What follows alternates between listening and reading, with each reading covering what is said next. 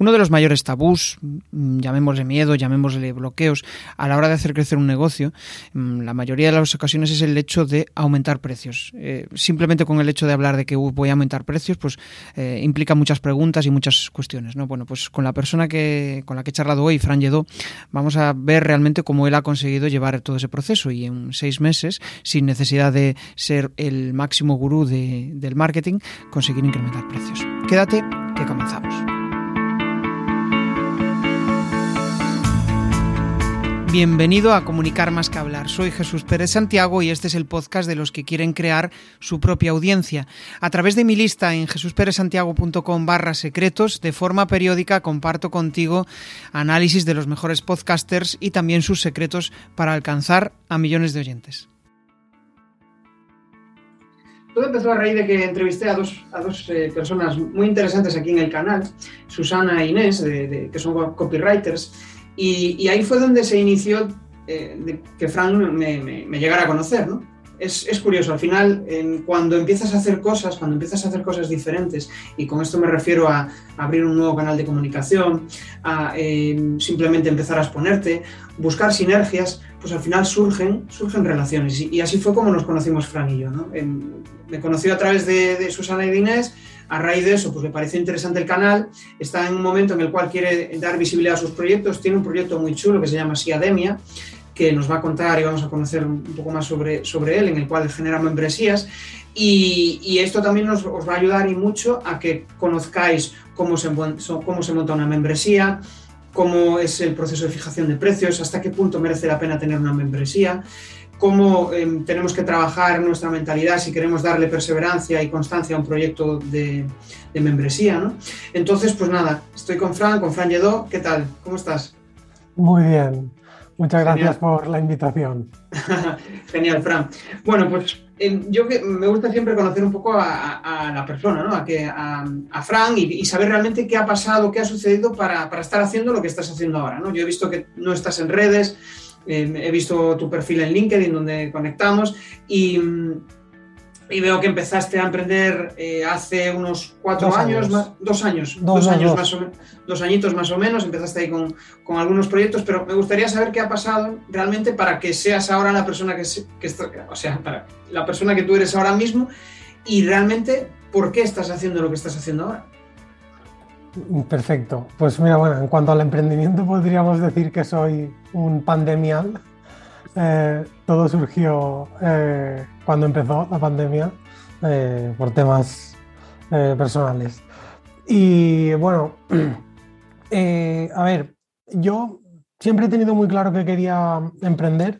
Mm, eso creo que lo tengo claro desde, desde, desde la educación secundaria, lo, tengo, lo he tenido siempre claro.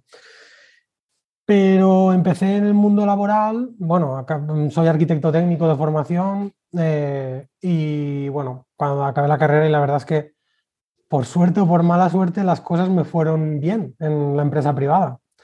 Entonces, mm, bueno, empecé a trabajar enseguida y no, no, tuve, no tuve problemas para, para ir cambiando puestos de trabajo y pues cada vez un poco mejor, ¿no? Hasta que unos meses antes de la pandemia mm, cogí un puesto de responsabilidad en una empresa. En, ese momento estaba muy enfocado en el sector industrial y bueno, pues optimizando.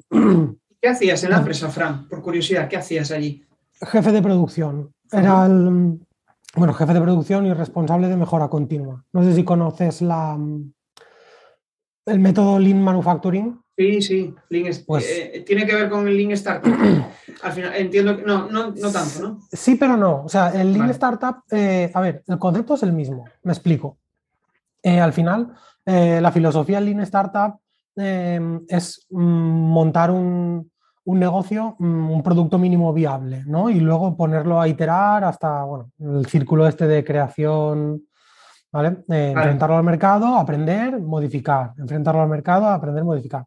La Lean Manufacturing eh, es una filosofía eh, o una metodología de trabajo que nació en, en Japón en los años, eh, creo que 50 o 60, en Toyota, en Toyota correcto.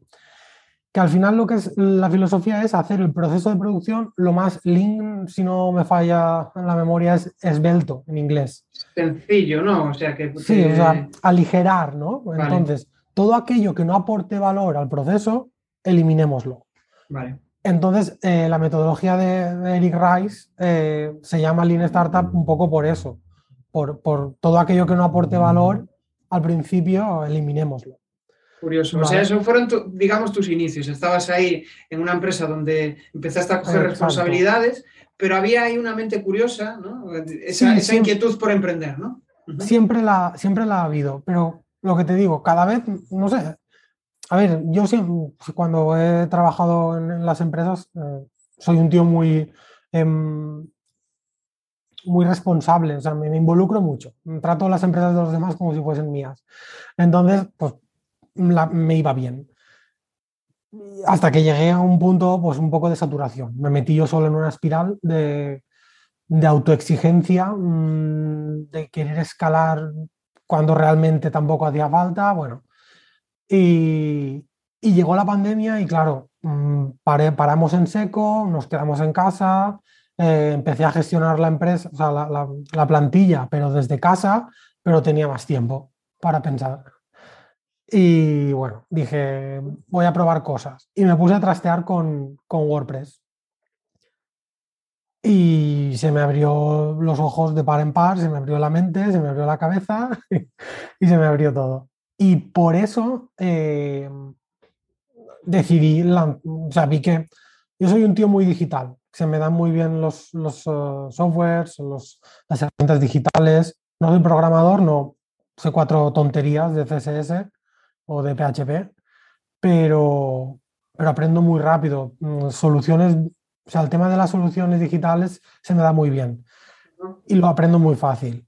Y, y dije, hostia, vamos a probar, hay que probar. Y me puse a, bueno, monté una web así para vender servicios, una web muy sencilla, y tiré de contactos, eh, pues lo típico, mm, amigos, familiares, a ver quién quiere una web, que levante la mano que quiera una web. Y así empezó un poco todo. Que empezaste realmente a, emprender, desarrollar tu idea. ¿Y cuándo realmente eso se convirtió en algo real? O sea, ¿cuándo empezaste ya realmente a facturar, a, que veías que eso pues que era rentable, ¿no? que merecía la pena? ¿Cuánto tiempo pasó y, cómo fue ese proceso? No pasó mucho porque mm, tuve suerte. Eh, de pillar, o sea, tuve suerte o llamémosle, no me gusta llamarlo suerte, eh, supe estar ahí, diríamos, o lanzarlo en, en, un momento en el que, eh, bueno, pues la gente se había quedado en casa, entonces eh, cuando comenté a mis allegados que estaba empezando a hacer páginas web, me entraron enseguida dos clientes para, para hacer un estudio de yoga online y un estudio de pilates online. Vale. Eh, entonces me, entraron en sí, bueno, aparte de una, especie de app que hice para una amiga mía que es peluquera para el tema de la reserva de citas y tal, esto me entró enseguida, me entró mm, nada de decirlo. Es curioso, se me está, o sea, estoy, viendo como que tú al final em, empezaste con WordPress y dijiste, ostras, esto me mola.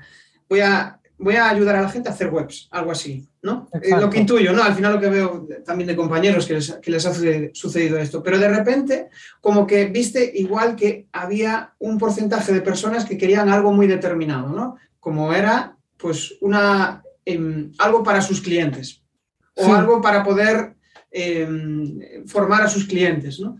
Y curiosamente, claro, ahí poco a poco te fuiste especializando, ¿no? Intuyo, pero vete contándonos tú, que me, está picando la curiosidad. Pues es, es, que es más o menos como lo estás diciendo, pero ahí el mérito no es mío. Quiero decir, yo no supe ver en ese momento esa necesidad. De hecho, la, idea original, de hecho, em, la, bueno, la primera web que monté, eh, diríamos la, la marca que yo empecé, se llama Tu App Empresa, porque la idea original era hacer apps para pymes. ¿Qué pasa? Que yo nada más lanzo esto por, por conocidos y tal. Una amiga mía que es peluquera me, pide la app, la hago, una tontería de aplicación, eh, luego un restaurante también, otra tontería de aplicación. Eh, eso te hablo de, pues a las dos semanas de, abrir un perfil de Instagram. Y, enseguida me contactan pues, mi, amigo el profe de yoga para que le montase el estudio. Yo le dije que estaba empezando a trastear con WordPress y que sabía que lo podía hacer, pero no lo había hecho en mi vida. que no, sabía que lo iba a conseguir, pero no sabía lo que iba a tardar ni lo que me iba a costar. Y, y, por eso, o sea, fue el propio mercado, por decirlo de alguna manera, el que me pidió eso, eso, esa especialización en ese momento, porque yo no, no supe ver eso.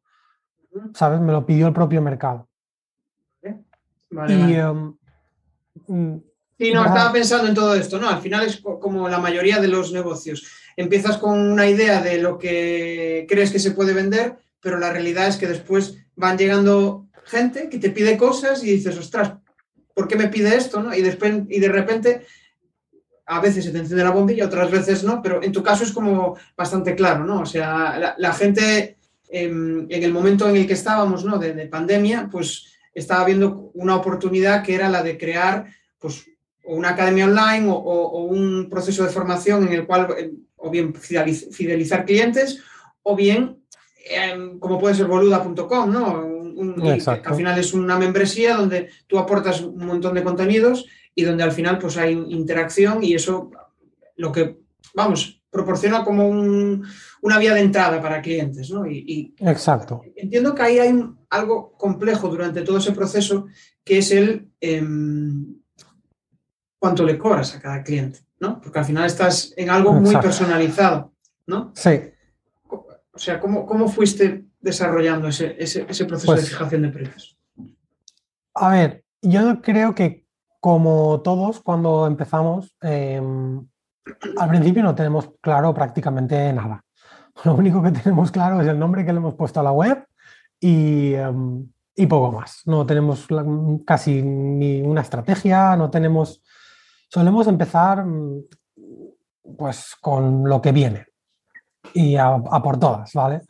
¿Y qué pasa? Que yo la primera web que monté eh, para la venta de servicios, pues bueno, mm, el típico mensaje, eh, digitalizamos tu empresa, eh, soluciones 365, hay 360, eh, y tonterías de este estilo, ¿no? Soluciones digitales para, tu, para tu pyme y cosas de estas que tú te piensas... suena muy molón, suena genial, dices, ¡buah! Esto es la hostia, pero la gente no sabe lo que es.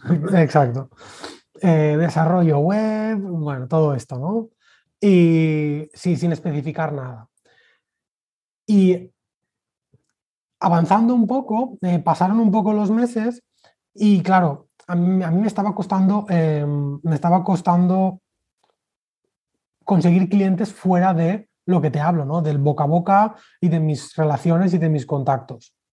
De hecho, a la web no venía ni Dios y hice un poco de publicidad. Eh, hice un poco de publi y evidentemente, pues nadie se interesó porque el mensaje era totalmente genérico y, y no le llegaba a nadie. ¿no? O sea, no le llegaba a nadie. Hasta que, en, pues bueno, formándome, escuchando un millón de podcasts y dándole muchas vueltas al coco, eh, decidí especializarme y dije, bueno, esto hay que centrar un poco más el tiro que, que me, estoy, me estoy perdiendo. Eh, entonces, fue cuando cambié un poco la comunicación y eh, ya no era digitalizamos tu pyme y toda la mierda esta, sino que era eh, desarrollamos membresías. ¿Por qué? Por, porque era lo primero que había hecho. Porque es lo que, o sea, tenía en ese momento cuando decidí hacer esto, tenía tres clientes de esto.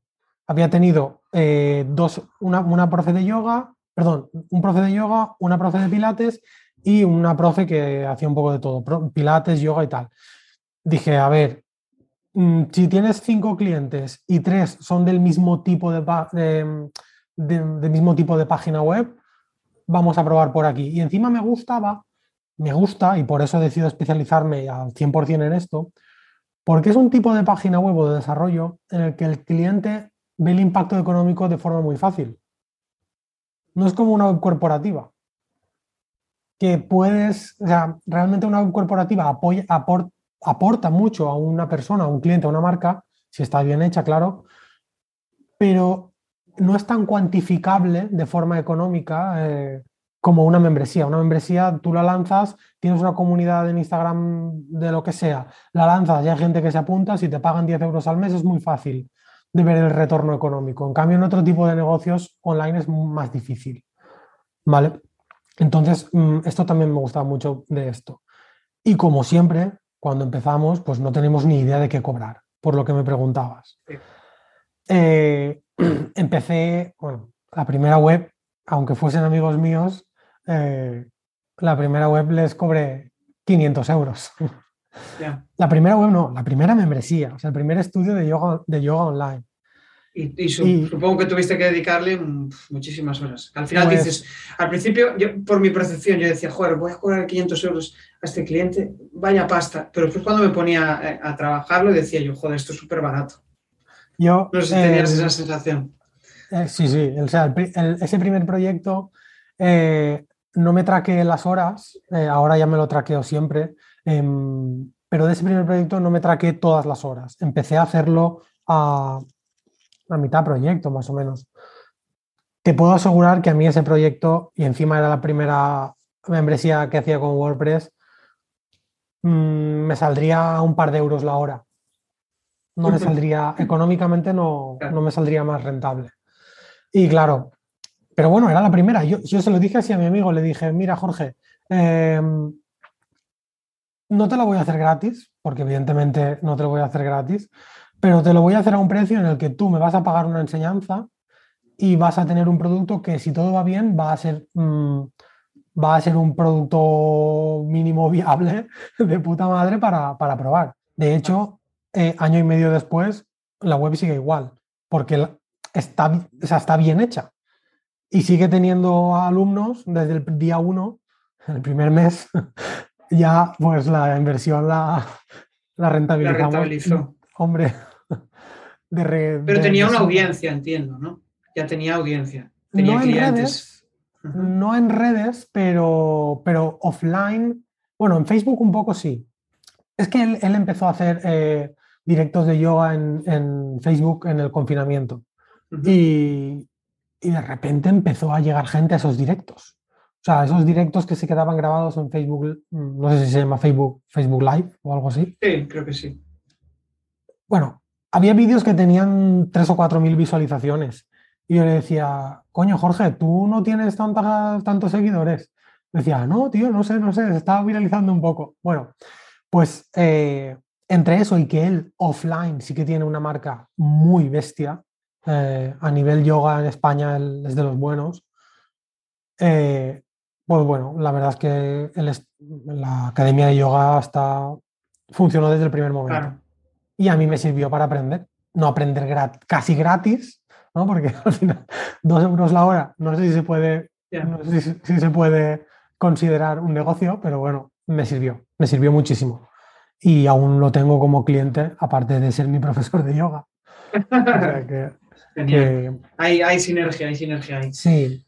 O sea, bueno, resumiendo un poco, ¿no? Al final, em, pues conseguiste encontrar el nicho, conseguiste encontrar esa mm, necesidad que tenía la gente, empezaste a validarla, al principio con precios de risa, ¿no? Y poco a poco fuiste incrementando em, los precios, ¿no? De hecho, pues era una de las cosas que hablábamos fuera de cámara, ¿no? Que conseguiste prácticamente duplicar o triplicar los precios en muy poco tiempo, en seis meses.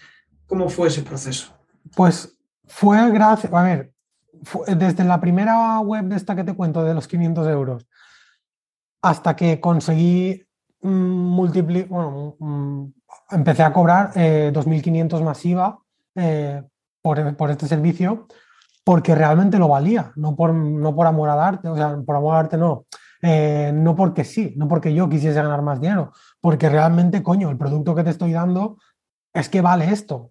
Em, empecé a mirar evidentemente competencia, a ver precios, tampoco me guié, o sea, vi lo que hacían, pero sin, sin guiarme mucho en el tema precios, porque creo que la gente con los precios mm, se hace un poco la, la picha un lío. Eh, entonces, eh, bueno, lo miré todo y, y, la clave absoluta fue el tema de la especialización.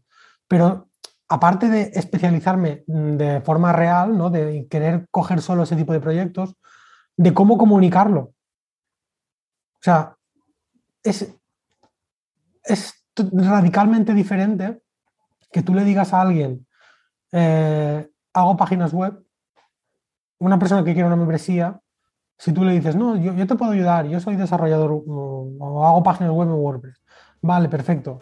Mira, y, y otra forma de enfocarlo es, quiero una membresía, vale, es que yo soy especialista en membresías. Es que no tiene nada que ver. ¿Qué tal? ¿Cómo va esta charla?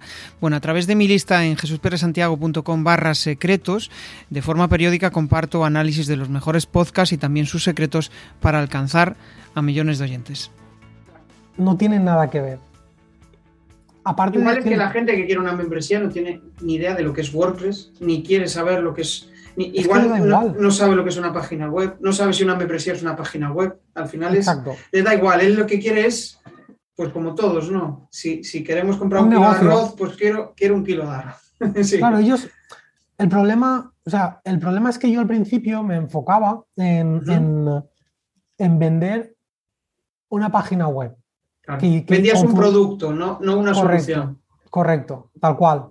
Mejor, mejor dicho, eh, o sea, mejor explicado es imposible. Yo al principio vendía un producto que era una página web con funcionalidades de membresía y después lo que vendía era una solución a tus dolores de cabeza de que te estén mareando por Instagram 500 eh, mm, veces al día mm, preguntándote si das clases de yoga online o de pilates o de lo que sea, eh, porque has empezado a hacer clases a través de Zoom, por ejemplo, eh, durante el confinamiento, tienes un grupito de 15, 20, 30 alumnas que das las clases online a través de Zoom y ya llevas un pifostio que no sabes por dónde empezar para ver quién me ha pagado, esta tiene que entrar los martes y no los jueves.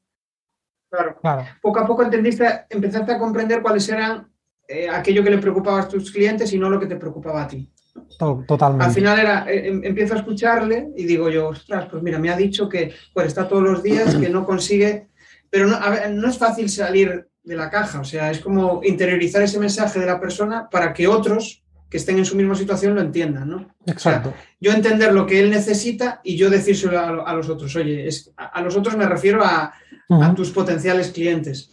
En plan, oye, es que yo os entiendo, porque le he solventado este problema a fulanito y gracias a eso, pues puedo hacer contigo lo mismo. ¿Cómo empezaste a, interiorizar y a, divulgar ese mensaje para que la gente te entendiera? Pues, a ver, mm, con formación. O sea, empecé a formarme en, ventas, empecé a buscar pues, gente que me transmitiese, que me gustase cómo, vendían y cómo, comunicase, cómo comunicaban, eh, tanto en, entrevistas de, YouTube, por ejemplo, o en, o en escrito, ¿vale? Empecé a formarme en, en eso y a leer libros de psicología y, bueno, al final la venta, el marketing es es todo pura psicología. Eh, empecé a formarme un poco en eso y sin ser ningún experto, ni mucho menos, vas haciendo, o sea, van en tu cabeza van apareciendo clics, van apareciendo clics, eh, tú también al final con el tiempo vas cogiendo soltura, ves que funciona, ves que no funciona. Eh, la primera campaña que hice de Facebook Ads era todo Mira, una, cosa que para mí fue determinante, mm, yo hice una campaña de Facebook Ads porque no tenía muchos clientes. Cuando ya, me, cuando ya había decidido especializarme, empecé una campaña de Facebook Ads. Y de esa campaña los llevaba, eh, bueno, los llevaba a una web y en esa web agendaban mis, eh, una reunión conmigo. Tuve 50 o 60 reuniones, no sé, no sé al final cuántas, de unas 35 o 40 minutos todas, o algunas incluso más, y vendí una, una web. ¿Por qué? Porque no había puesto los precios en la página. No estaban cualificados. O sea, llegaban a ti. No los había cualificado. Y cuando yo, encima me llegó muchísima gente de Latinoamérica, que pese a que tienen un espíritu bastante más emprendedor que nosotros, bastante más, o al menos en mi experiencia, eso es lo que he visto. Claro, cuando toda una persona en Argentina ni hablamos, porque en Argentina tuve cuatro o cinco reuniones y me supo hasta mal eh, decirles que, el precio eran 2.500 euros, porque me sabía hasta mal. Mm, eh, las chicas, eh, casi todas eran profes de yoga argentinas, les sabía súper mal, pero claro, no, no podían hacer nada. Pero en otros países pues me pasaba un poco lo mismo. Al final, una persona de México sí que tiene un poco más de poder adquisitivo, pero tampoco cuando tú le pides 2.500 euros por, por una solución de este estilo, les cuesta. Entonces mm, dije, bueno, vamos a poner el, filtro del precio, vamos a poner un, un, cuestionario y empezó a funcionar mejor. Y luego ya empezó a funcionar muy bien cuando pasé la publi de Facebook Ads a Google. Porque en Google hay intención de búsqueda, no tiene absolutamente nada que ver. Eh, cómo te viene un lead y otro. Y, bueno, eso fue determinante. Si a eso lo unes con que yo poco a poco, de tantas reuniones, al final, quieras que no, vas dándote cuenta cómo hablas, eh, en qué fallas, al final es que es, como todo, es a base de, Aparte de escuchando a tanta gente, ¿no? Que al final te dicen, bueno, ¿y cuál es tu problema? Exacto. Y te empiezan a contar ahí multitud de cosas y es como que vas empapándote de, de, su, de sus necesidades, de, de, cómo lo dicen, porque muchas veces la clave es cómo lo dicen ellos para que otras personas que están en su misma situación lo entiendan, no hablarles en nuestro lenguaje. Qué bueno eso. Y eh, entiendo que a raíz de, empezar a darle difusión, ¿no? Empezaste sobre todo con ads, a darle difusión a través de, esa, vía, que eran anuncios planos, ¿qué, tipo de mm. en vídeo, qué mm. buscabas? siempre, o sea, en vídeo no, he hecho anuncios en Facebook, eh, siempre era una creatividad con un, con un copy, con un copy bastante malo, porque ahora que me he formado bastante en copy eh, y ventas, eh, miro los, los, anuncios y digo, mierda de, texto. Pero bueno, era simplemente un, eh, los llevaba a una landing y en esa landing sí que había, sí que había un vídeo de dos minutos y medio en donde me presentaba. No me calenté mucho la cabeza con hacer un embudo así complicado ni cosas de estas, porque quería probar quería empezar rápido. Y fue así. Y luego en Google, cuando me, esto dije, bueno, voy a probar en Google y tal. Cuando probé Google Ads, eh, era del, del, anuncio, que a mí me mola mucho más Google Ads porque solo con texto me defiendo, no necesito hacer una creatividad para Facebook.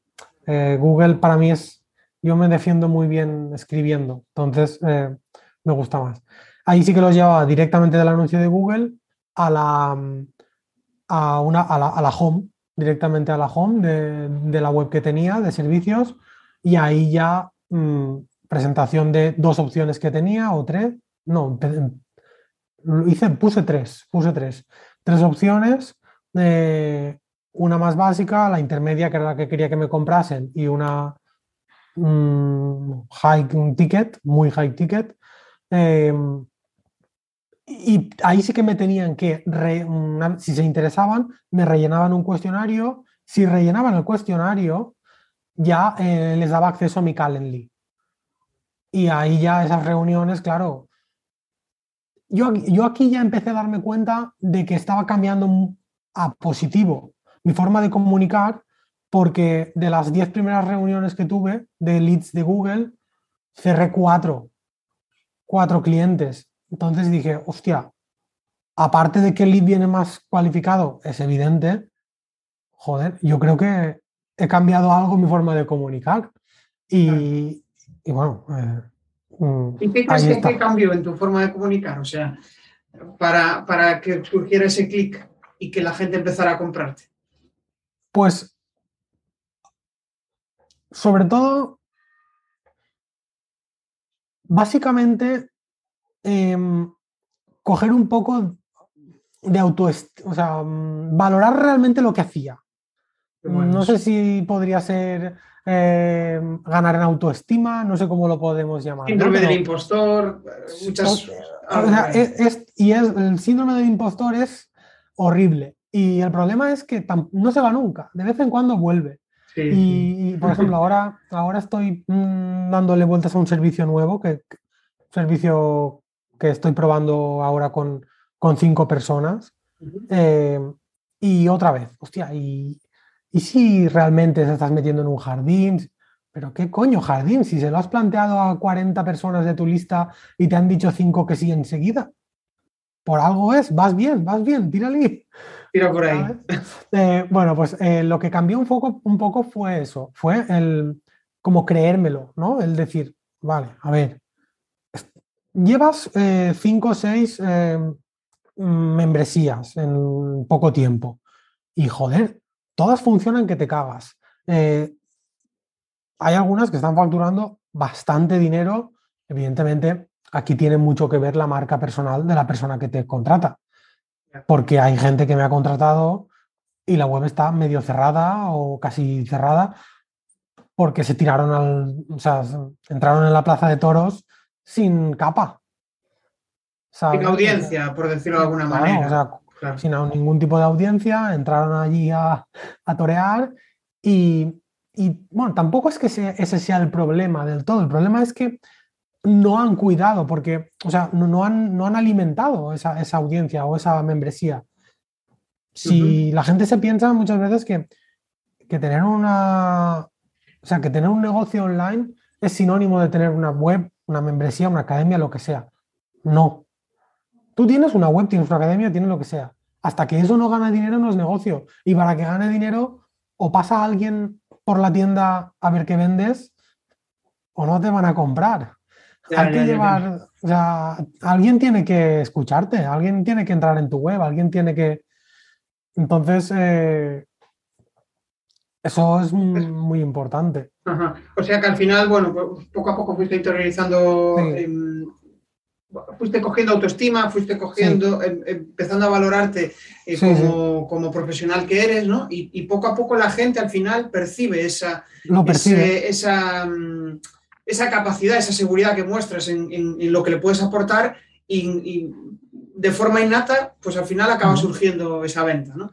Curioso, después de todo esto, haciendo un poco resumen, ¿no? O sea, al final, tú empezaste a emprender, eh, descubriste que el nicho de crear membresías era algo interesante. Al final, para los que de la audiencia, ¿no? Eh, los que no sepan qué es una membresía, pues básicamente un poco recopilando lo que tú decías, pues es una vía donde tú generas una página web para que tu audiencia pueda consumir contenidos tuyos a cambio de una cuota, ¿no? Pues le puedes ofrecer cursos, le puedes ofrecer directos, le puedes ofrecer eh, pues contenidos en texto, depende al final, depende de lo que tú quieras, ¿no? Una membresía al final es pues un, una área de cliente, por decirlo de alguna manera, donde el, contenido premium. Tiene contenido premium a su, a su disposición. Bueno, membresías, también hay membresías de, por ejemplo, yo también tengo una membresía, al final una membresía es un negocio de suscripción. Cualquier cosa que te paguen por suscripción es una membresía. Hay membresías de producto, hay gente que envía calzoncillos a casa mm, a 10 euros al mes todos los meses te llega uno, hay membresías de servicio, yo, por ejemplo, yo hago mantenimiento web, es una membresía de, servicio, pues, y luego están las de contenido y las de comunidad. Vale, antes hablabas de, mm, algo interesante, o sea, escuché, te escuché decir que tu medio de comunicación favorito, digamos, era el medio escrito. Entiendo con lo cual que tienes una lista Em, ¿Cómo hiciste crecer esa lista y, a qué número has llegado para tener un poco la referencia de tu crecimiento? La lista es bastante pequeña. Actualmente hay unas 300 personas. Mm, porque me he cargado más o menos la mitad eh, últimamente. Eh, y esto tiene una explicación. Cuando yo empecé a, cuando yo empecé a la venta del servicio, del, servicio de diseño y desarrollo web, de membresía, perdón, em, creé un lead magnet que no estaba alineado con lo que yo quería vender. Pero esto al final es como todo. Cuando te lo dicen, cuando entras en una formación y te lo explican, dices, es que soy gilipollas. Y te das cuenta. Y, entonces tenía como, tenía muchísima gente que realmente eh, estaba dada de alta en mi lista de venta de servicios cuando que realmente mm, ellos querían mm, cómo poder montar algo, eh, cómo poder montar una membresía o una academia online mm, de forma económica o casi gratuita. ¿Vale? Entonces, eh, esto no tenía sentido. Entonces, de ahí empecé a cribar mucha gente. Y ahora con el proyecto, con el proyecto nuevo, que es el de Siademia, que esto sí que es para que tú aprendas a hacerlo por ti mismo sin tener que pagarme a mí 3.000 euros o lo que sea, eh, esa gente sí que me encaja un poco más. Entonces, he unificado las dos listas al final en una y he limpiado un montón de gente. Y ahora tendré, pues eso, mm, creo que no llega a 300. No llega, no. Creo, que esta mañana eran 260 y pico, si no recuerdo mal. ¿A partir de qué cifra tú crees que empieza a ser rentable? Sobre todo con la educación, que tú dices, ¿no? Educando a tu audiencia, que al mm. final es una lista que tú aportas valor, pero mm. a cambio hay una venta de servicios, ¿no? Que no, es gratis. Em, ¿A partir de qué cifra crees que, que empieza a ser rentable para ti? El, o sea, con 300 es rentable, con 100 es rentable. No, no. los 300 son eh, suscriptores de la lista de correo, no alumnos. Ah, de las de pago, de la de pago. de, la gratis. ah, de la gratis. Tengo 300 personas gratis. Alumnos, alumnos no, ojalá tuviese 300. De momento no llegamos ahí. Alumnos tengo unos 12, 13. Eh, eh, este mes se, me ha dado, se me ha dado de baja uno eh, pero bueno. Eh, no, pero está interesante. Al final no, es fácil conseguir 12 alumnos que estén pagando recursivamente cuando estás empezando, ¿no? Aparte tú llevas dos años emprendiendo. Em, sí, pero la, membresía, tiene dos meses, tres meses. Ah, tiene tres meses, pues está, genial, ¿no? Sí, sí, sí, estoy, estoy contento, estoy contento. La membresía la lancé en, en enero, a mediados de enero, y pues eso, tiene tres, eh, ahora cuatro meses, no tiene mucha, mucha, mucha vida. Eh, eh, ¿y, por qué crees que, están en tu membresía pagando? Todos me dicen que por el soporte. El soporte. Todos o sea, te tienen ahí de mano para las dudas, ¿no? Y al claro. final. Claro, a ver, el tema es el siguiente. Yo esto lo monté eh, evidentemente porque yo quería tener un servicio, un producto que fuese escalable, eh, porque, a ver, lo que puedo hacer, que pues poco a poco lo voy haciendo, es subir el precio de los servicios, pero llega un punto que tampoco mm, puedes coger más trabajo. Entonces, si quieres escalar, tienes que buscar mm, una alternativa de este estilo. Em, y además esto me permitía que gente que no puede hacer este desembolso económico, pero que tiene una idea, por ejemplo, hay muchas profesoras de yoga que están dando clases online a través de Zoom. A, causa a, raíz de la, pandemia, eh, pues en Instagram o en YouTube consiguieron hacerse 10, 15, 20 alumnas y, y, las siguen manteniendo, ¿no? A través de Zoom dan clases un par de días a la semana, lo que sea.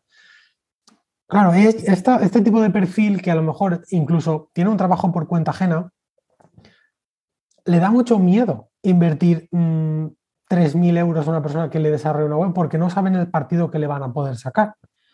Coño, pues lo tienes súper fácil. O sea que al final también es como un lead magnet de entrada. O sea, te pagan por un servicio, ven lo que realmente cuesta y dicen, ostras, si lo quiero hacer yo solo, pues eh, igual me merece la pena invertir ¿no? en Frank. Exacto. Curioso. Yo siempre, o sea, con la gente que tengo dentro lo, hablo y se lo, o sea, con los alumnos, con los de pago, eh, siempre les digo lo mismo. Eh, ya tenéis casi, hay, gente que incluso los, más hábiles en dos, tres días tenían la membresía montada en con WordPress. Tengo, un, tengo tres cursos, bueno, cuatro cursos ahora. saco un curso al mes y, un tutorial o un contenido más reducido a la semana. Pues con los cursos que hay, tú, mm, vamos, en cuatro, tres, cuatro días te montas eh, tu página web con WordPress de una forma rápida y sencilla, sin ser experto en WordPress, joder, que no hace falta. Hay que montarse una web rápida, sencilla, ¿sabes? y luego le instalas mm, los plugins necesarios, la estructuras la membresía ya te digo, hay gente que en cuatro días eh, tiene la membresía rodando. Otra cosa es que tú ya tengas el contenido que quieras vender, pero si no lo tienes no pasa nada. Haz directos, vendes los directos, pero ya tienes un sistema de pagos automatizado, una zona de usuarios, eh, ya lo tienes todo profesional.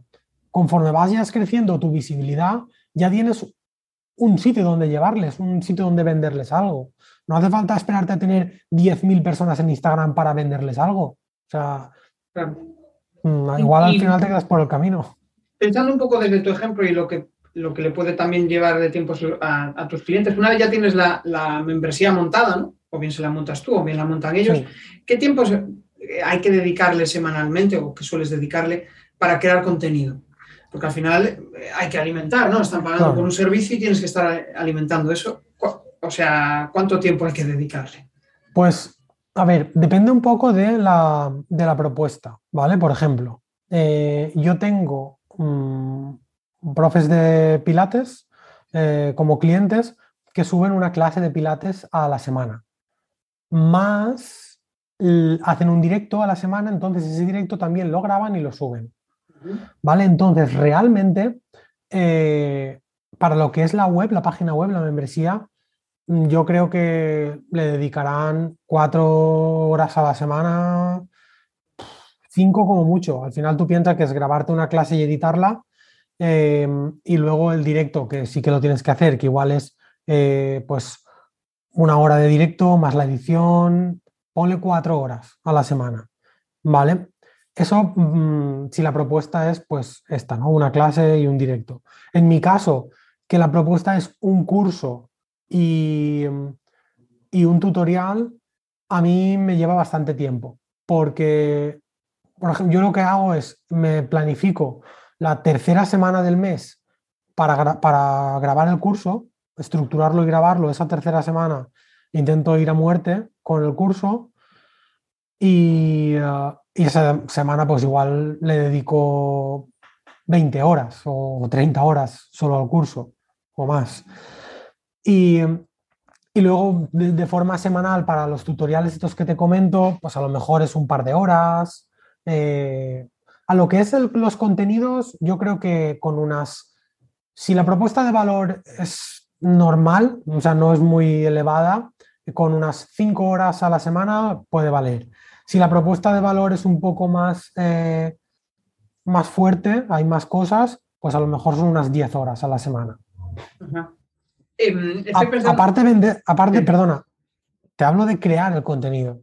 Claro, claro. Después eh, captar, eh, captar audiencia y captar a personas que estén dentro de la membresía. Y aquí quería relacionar un poco esa pregunta con, con lo siguiente, es decir, al final, eh, hablando contigo fuera de cámara y, los correos que nos hemos intercambiado, em, me decías que, es tu modelo de negocio favorito, ¿no? que al final es, ese modelo de negocio en el cual encontraste ese equilibrio entre lo que te gusta y, la forma de monetizar.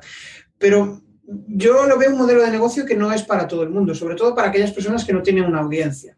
Porque cuando empiezas, al final una membresía, pues no sé, puedes cobrar 10, 20, 30, 100 euros Ah, hay membresías de mil euros, pero eh, cuando empiezas, pues eh, los precios suelen ser más ajustados, ¿no?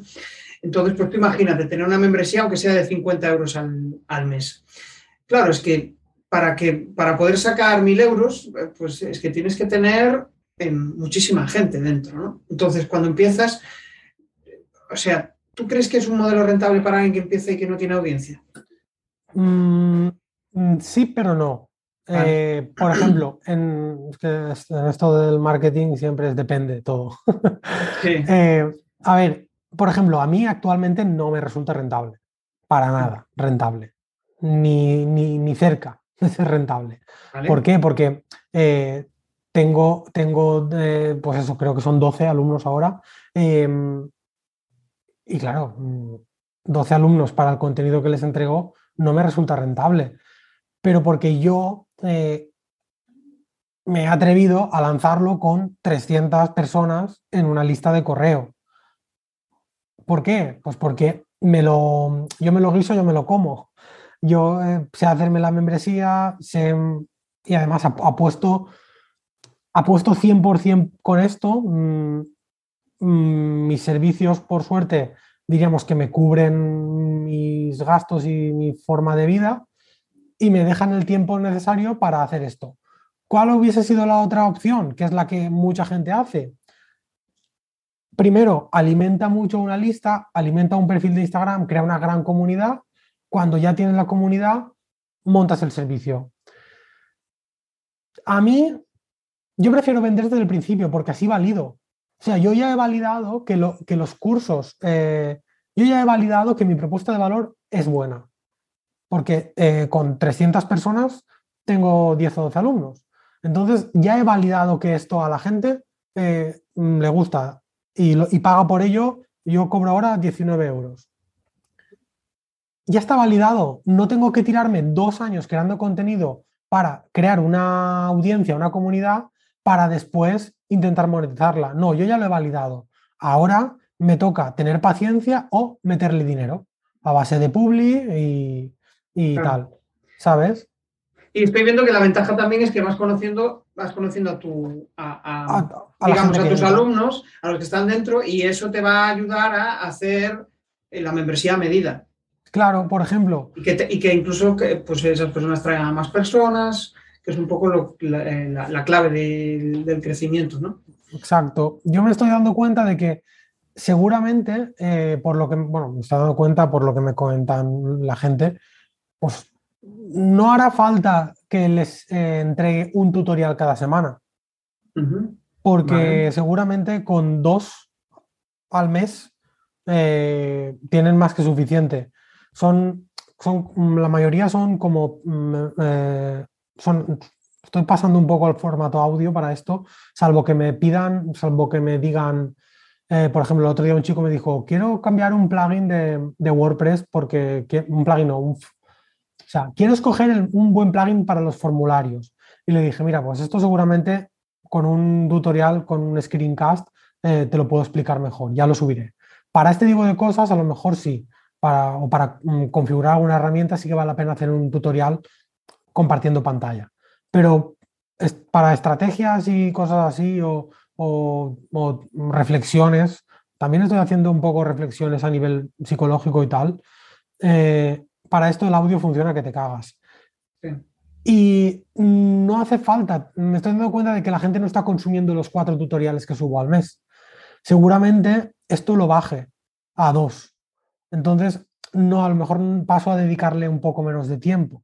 ¿Sabes? Quiero decir que te permite claro, igual, ahí es detectar lo que a ellos valoran más. Igual valoran más el soporte más, que tener contenido, que igual ni lo aprovechan o, es para ellos demasiado. Pero en cambio, cuando se ponen a hacer algo, dicen, ostras, es que aquí tengo a gente que está en mi mismo momento y que me pueden ayudar a resolver este tema. ¿no? Y, y, y, muchas veces no nos damos cuenta, y sobre todo cuando empezamos a emprender, no queremos invertir ni un duro. Y, y de repente, cuando empiezas a confiar en ti, en tu proyecto, es que cuando inviertes al final acabas teniendo mejores resultados y vas más rápido. Y, esto es así, porque yo qué sé, cuando yo monté mi primera web era en plan, uff, ¿y cómo hago esto con WordPress? No sé qué. Si, en aquel momento hubiera estado en alguna comunidad o con alguien o pagando una membresía de alguien que eh, ya pasara por ahí o que me pudiera ayudar, ostras, es que me ahorraría cantidad de frustraciones de por, medio, ¿no?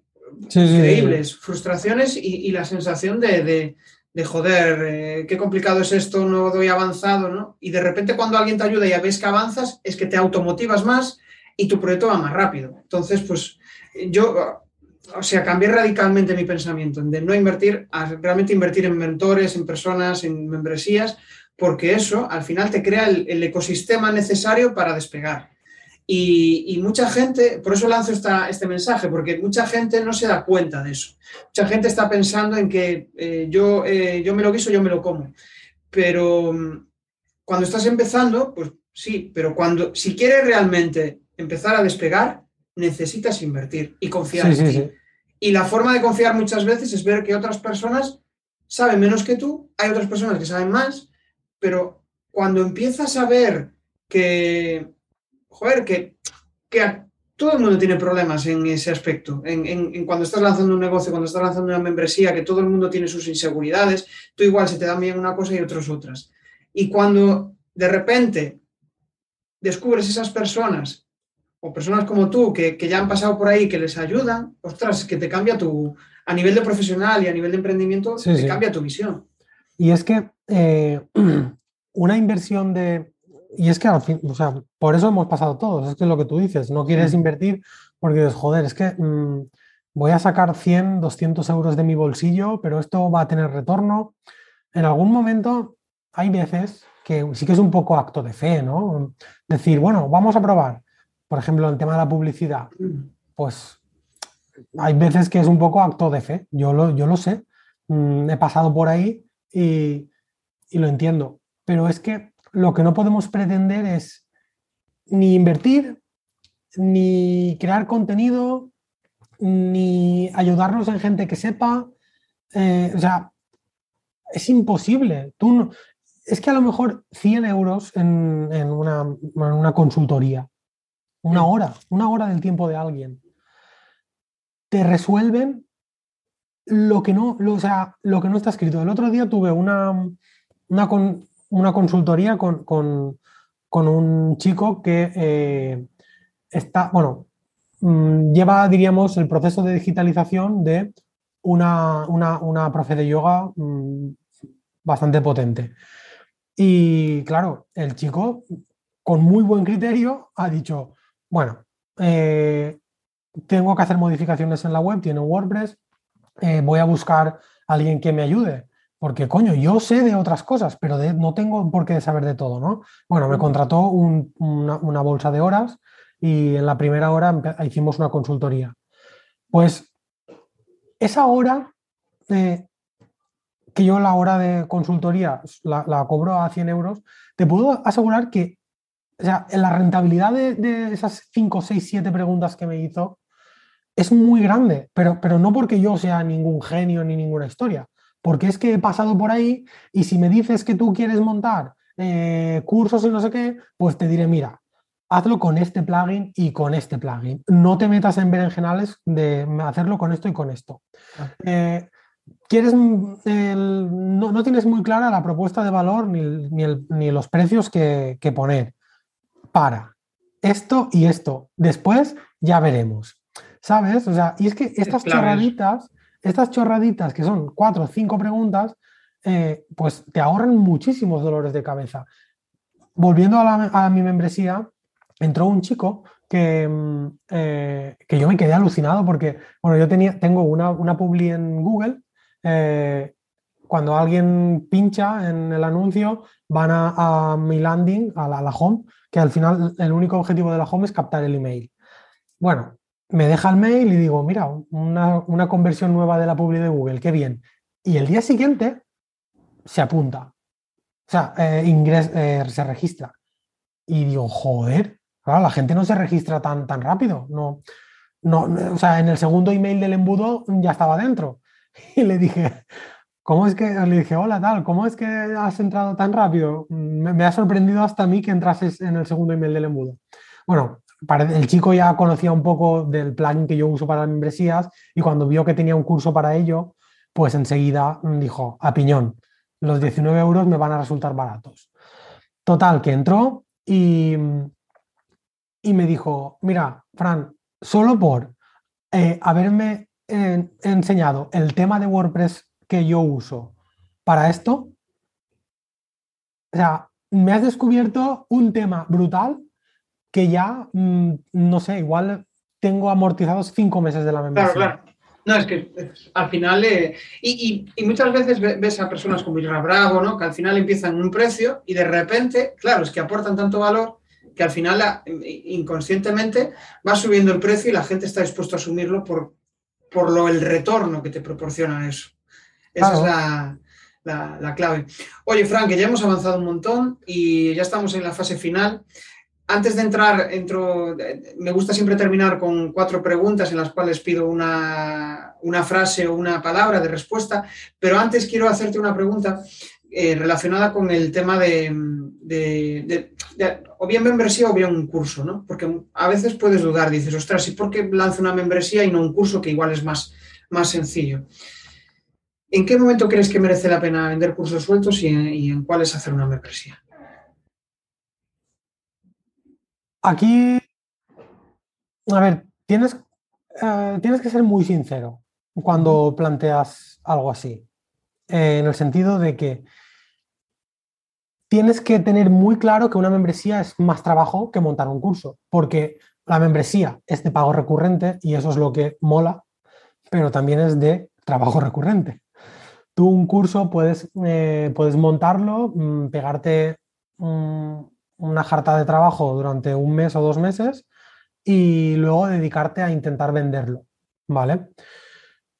Pero claro, tienes que ser consciente de que eso no es un, no es un ingreso recurrente. Eso es un ingreso puntual. Ojo con el tipo de soporte que das cuando quieres vender un curso, porque hay gente que acceso al curso lifetime, para toda la vida y luego ponen por ahí abajo que también dan soporte, la gente se piensa que tiene soporte para toda la vida, te pagan 50 euros o 100, da igual, por un curso y se pasan un año mm, preguntándote cosas por soportes. Y claro, ya me dirás a mí dónde está la rentabilidad en ese momento. Entonces, eh, eso es una cosa que hay que tener en cuenta a la hora de vender un curso. Pero aquí la clave es esa, ser sincero y decir, vale, voy a ser constante y tengo suficiente contenido mapeado en mi cabeza como para mínimo un año, sí que lo tengo, vamos a por ello. Que no lo tengo, monta un curso. Yo antes de empezar mi membresía me mapeé, bueno, me, escribí en una hoja 12 eh, cursos y 52 tutoriales, que era un curso al mes y, y un curso a la semana. ¿Vale? Y cuando dije, vale, sí, hay contenido de sobra, pues si tienes ese primer año planificado, adelante con la membresía. Siempre que tú seas sincero contigo y digas, vale, yo esto lo voy a ir haciendo. Así sí. Y luego ya, pues el resto de contenidos que sé que va a ir surgiendo. Los propios alumnos ya me han pedido, y solo tengo 12, eh, ya ves que ya me han dicho, pues un curso de tal o un tutorial de no sé qué. Bueno, qué bueno. Bueno, pues eh, vamos a entrar en la fase de las preguntas. De esto me quedo con, la idea de que, oye, depende de lo del tiempo que quieras eh, invertir, del objetivo que tengas, pues puede ser que te merezca la pena montar una membresía en la cual pues le des un soporte algo más personalizado con la ventaja de que tienes ingresos mensuales o por la contra, pues eh, con un curso resuelves un problema probablemente más grande, ¿no? También el precio será superior pero a cambio no, vas a tener ingresos recurrentes y vas a tener que estar buscando constantemente audiencia nueva para, esa, para ese curso. Bueno, al final es poner una balanza y ver qué es lo que merece más la pena. Vale, entramos en la fase de las preguntas. A ver, la primera, eh, ¿qué significa para ti vender en una palabra? Comunicar. Vale. Una razón por la que no merezca la pena montar una membresía. El trabajo trabajo. Vale. Un tip para conseguir 100 eh, suscriptores en una lista de email. Hacer una entrevista como la que estamos haciendo tú y yo, pero con una, con una, una persona que tenga una audiencia descomunal. Si te enfocas bien, eh, por ejemplo, eh, me has hablado de Boluda, de Joan Boluda. Si consiguieses una entrevista con Joan Boluda de algo muy específico que pueda encajar en la gente que escucha Joan Boluda, pues hostia, eh, este tío en un podcast diario tiene 70.000 escuchas al día. Pues no sé, si por ejemplo él es vegano, eh, estoy seguro de que tiene gran parte de audiencia que es vegana también. Eh, si lanzas un producto o una membresía o una formación, una consultoría o algo que tenga que ver con el veganismo, seguramente que él te entreviste en un podcast sea una muy buena forma de pillar 100 o 200 personas en 5 minutos. Acabas de sacar la idea de un gancho, o sea, mándale un mensaje a Boluda y dile que, le vas a montar una membresía para, para veganos y seguro que ahí encuentras un, filón. Y ligándolo con esta, y está un poco improvisada, un tip para conseguir los 10 primeros suscriptores a la membresía, teniendo una lista de 100. Teniendo una lista de 100, mm, a ver, hacer una, hacer una oferta mentira. Una oferta de lanzamiento, no. No me gusta hacer ofertas. Mm, em, pero dar un regalo en el lanzamiento, ¿vale? Eh, por ejemplo, si te apuntas durante mm, los cinco primeros días, te voy a respetar el precio mm, de por vida y eh, vas a tener una sesión de consultoría conmigo una, o un documento eh, especial, ¿sabes? O un, regalo. Siempre, siempre es bueno que cuando hagas un lanzamiento, hay mucha gente eh, que hace aperturas y, cierres de, de, carrito, de membresía. Yo no soy muy, lo, probé, medio probé y no me gustó y tampoco soy muy partidario. Creo que un modelo de recurrencia como la membresía, coño, lo suyo es que esté abierto siempre, que cualquiera se pueda apuntar en cualquier momento. Hay gente que no lo hace así. Yo estoy en algunas membresías que no lo hacen así. La cierran y dan 10 días, por ejemplo, de repente para que la gente se apunte. Entiendo Juegas con la escasez muchas veces. Eh, Juegas con la escasez, escasez, pero cuando la haces el lanzamiento, también puedes jugar con la escasez de que, por ejemplo, a los 10 primeros les vas a regalar una, consultoría de una hora gratis, eh, o bueno, que evidentemente no es gratis, están entrando en la membresía, o un documento, un PDF especial, no sé, o un libro, alguna, cualquier cosa. Genial. Y la última pregunta ya. Em, un reto comunicativo para este año. Un reto comunicativo. Mm, continuar haciendo entrevistas como esta, que es lo que estoy empezado hace poco. La semana pasada hice una, hoy he hecho otra Mm, soy bastante novato en esto de, bueno, de hacer directos eh, o entrevistas y creo que va a venir bien. Genial. Bueno, pues yo me lo he pasado, me lo he pasado muy bien, sobre todo descubriendo muchas cosas que no son tan habituales en mi día a día, ¿no? Como el tema de las membresías. Es algo que me pica la curiosidad, en algún momento lo haré, pero sí que tengo una comunidad, una comunidad donde compartimos contenidos en Telegram, pero no, llego a, esa, eh, digamos, a ese nivel de, una membresía de, pago. Todavía no es el momento, pero sí que, sí que me planteo a medio plazo hacer algo, algo así, porque es algo que me, a mí el modelo de comunidad me encanta, porque aprendes un montón y aparte mm. pues se genera un buen feeling entre personas que tienen las mismas inquietudes y eso está súper guay. Bueno, eh, Fran, resumiendo un poco, al final me quedo con la idea de que eh, para montar una membresía pues como mínimo tienes que plantearte tener una audiencia, si no quieres que al final haya grillos por ahí y haya perseverancia durante ese proceso, ¿no? Después, otra, otra clave para mí, que es el tema de conforme vas aportando valor a tu audiencia, vas incrementando los precios, porque al final mm, realmente inconscientemente cuando fijas los precios al principio los fijas en base a, pues eso, eh, chupas el dedo, lo sacas fuera y dices, bueno, a ver, a ver dónde viene el aire, viene de aquí, vale, perfecto, pues voy a, voy a poner este precio. Y después vas incrementando eh, por esa vía. Hay que trabajar y mucho, sobre todo el, modelo, eh, nuestra mentalidad, por decirlo de alguna manera, ¿no? el, eh, eliminar ese síndrome de impostor, de no creer que somos lo suficientemente válidos para ayudar a nuestro cliente y conforme vas avanzando, conforme vas picando piedra y viendo que genera resultados, de repente pues se esfuma esa sensación, ¿no? Aunque cuando lanzas otra nueva, otro nuevo proyecto, pues vuelve a surgir. Vuelve.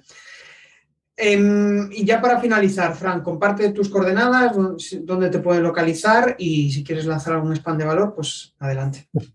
Pues eh, yo mm, no, tengo redes sociales, eh, así que eh, para saber de mí, siademia.com.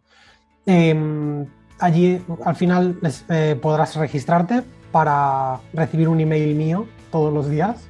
soy bastante pesado.